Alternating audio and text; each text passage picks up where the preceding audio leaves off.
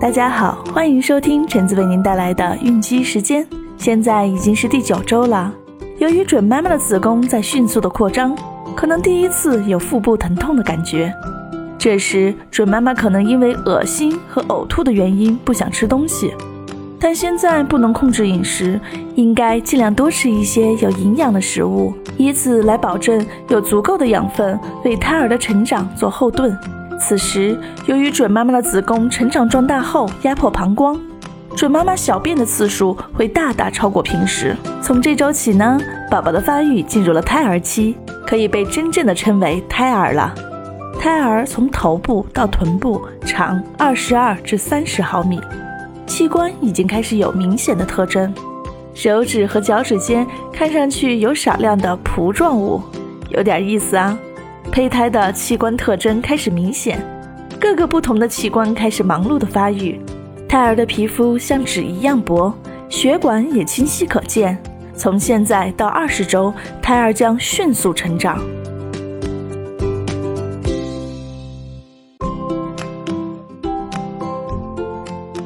九周加一天，宝宝的内脏开始工作了，肝脏开始制造血细胞。肾脏也开始从血液中吸出一些废物，妈妈的乳头上可能会长出白色的小颗粒，千万不要小看它哦，这里面含有白色润滑剂，是为母乳喂养做准备的，可不是什么脏东西。九周加二天，如果妈妈轻轻的拍打、抚摸肚皮，宝宝都能通过腹壁、子宫壁感受到妈妈的爱抚。妈妈皮肤可能会出现一些色素沉淀，如痣、雀斑等，这些都是正常的。九周加三天，宝宝的身体细节发育越来越明显，胎发、手指、脚趾的指甲也开始慢慢长出来了。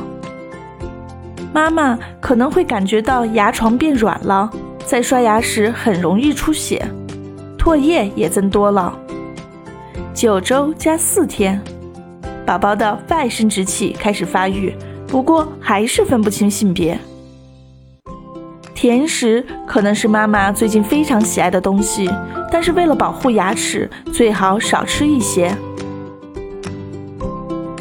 九周加五天，眼睑完全覆盖了宝宝的眼睛，宝宝紧闭着眼睛的状态还要持续很久，一直到孕二十五周左右。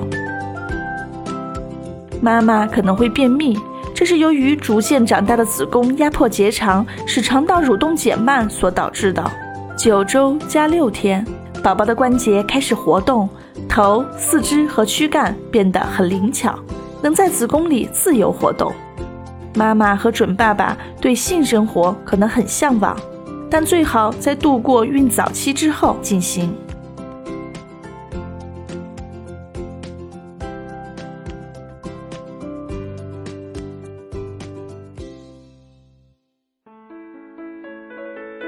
此时期是胚胎发育和各器官形成的重要时期，所有的先天发育缺陷，如恶劣、四肢不全及盲、聋等，几乎都在这个关键的时期内发生。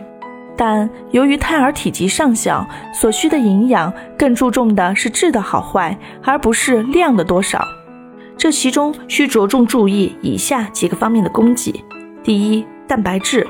若此时准妈妈缺乏蛋白质和氨基酸，会引起胎儿生长迟缓、身体过小等现象，造成胚胎畸变。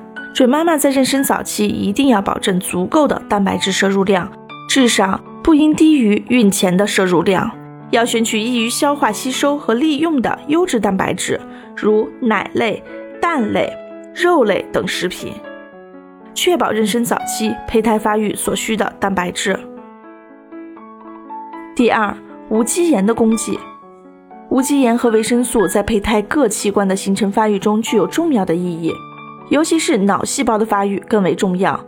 此阶段的营养状况直接影响脑细胞的数量。如果妊娠早期缺乏无机盐，后果是难以弥补的。研究发现，孕早期铜摄入不足，会导致胎儿内脏骨骼畸形，引起中枢神经系统发育不良。锌缺乏可使胎儿生长发育迟缓。骨骼内脏畸形，因此在此期间，准妈妈要特别注意摄取富含锌、铜、铁、钙的食品，如核桃、芝麻、肉类、奶类、豆类和海产品。第三，还要注意维生素 D 的补充。获取维生素 D 最好的方法就是多晒太阳。在这里，橙子要提醒准妈妈的是，隔着玻璃晒太阳是没有效果的哦。其次，还可以吃一些富含维生素 D 的食物，如蛋类、豆类及动物肝脏。在妊娠三个月以后，准妈妈要遵医嘱加服钙剂和鱼肝油。第四，碘元素的补充也很重要。十二至二十二周正是胎儿大脑和神经形成的特定时期。若碘元素及甲状腺素缺乏，会造成大脑皮层主管语言、听觉、思维的部分不能得到完全分化。在饮食安排上，准妈妈应选用易于消化、在胃内存留时间短的食物，以减少呕吐的发生，如大米粥、小米粥、烤面包、馒头、饼干等。准妈妈不必拘泥于进餐时间，可采用少吃多餐的饮食方法。想吃就吃，细嚼慢咽。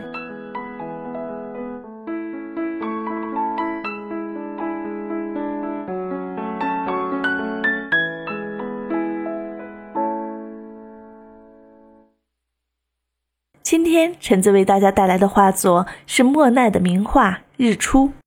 莫奈出生于法国巴黎，一个充满艺术气息的城市。他被誉为印象派的领导者。他改变了阴影和轮廓线的画法，在其画作中没有非常明确的阴影，也没有凸显或平涂式的轮廓线。他对于色彩的运用相当细腻，他一直在探索着色彩与光的完美表达。莫奈经常在不同的时间和光线下对同一对象做多幅描绘。莫奈的名画《日出》描绘了旭日初升时雾气迷蒙的港口，画面没有想象中的鲜艳。但却给人以视觉及心灵上的震撼，让人有一种非常温暖的感觉，就像我们的胎宝宝，不正是孕妈妈生命中的日出吗？我们不妨伴随着爱德华·格里格的乐曲《沉景》来欣赏这幅画作。《沉景》原为诗剧《培尔金特第四幕第五场》的前奏曲，讲述的是主人公在一天清晨来到摩洛哥的一个山洞前面，他用独白的形式。来表达自己的内心活动。乐曲长笛的演奏描述了清晨静谧清新的画面，阳光逐渐透过云层闪着光芒，大地终于苏醒，人们在音乐中冥想着自己的理想乐园。乐曲带来的清新感觉很适合孕妈妈在优美的清晨来体验。新的一天也从这美丽的晨景中开始。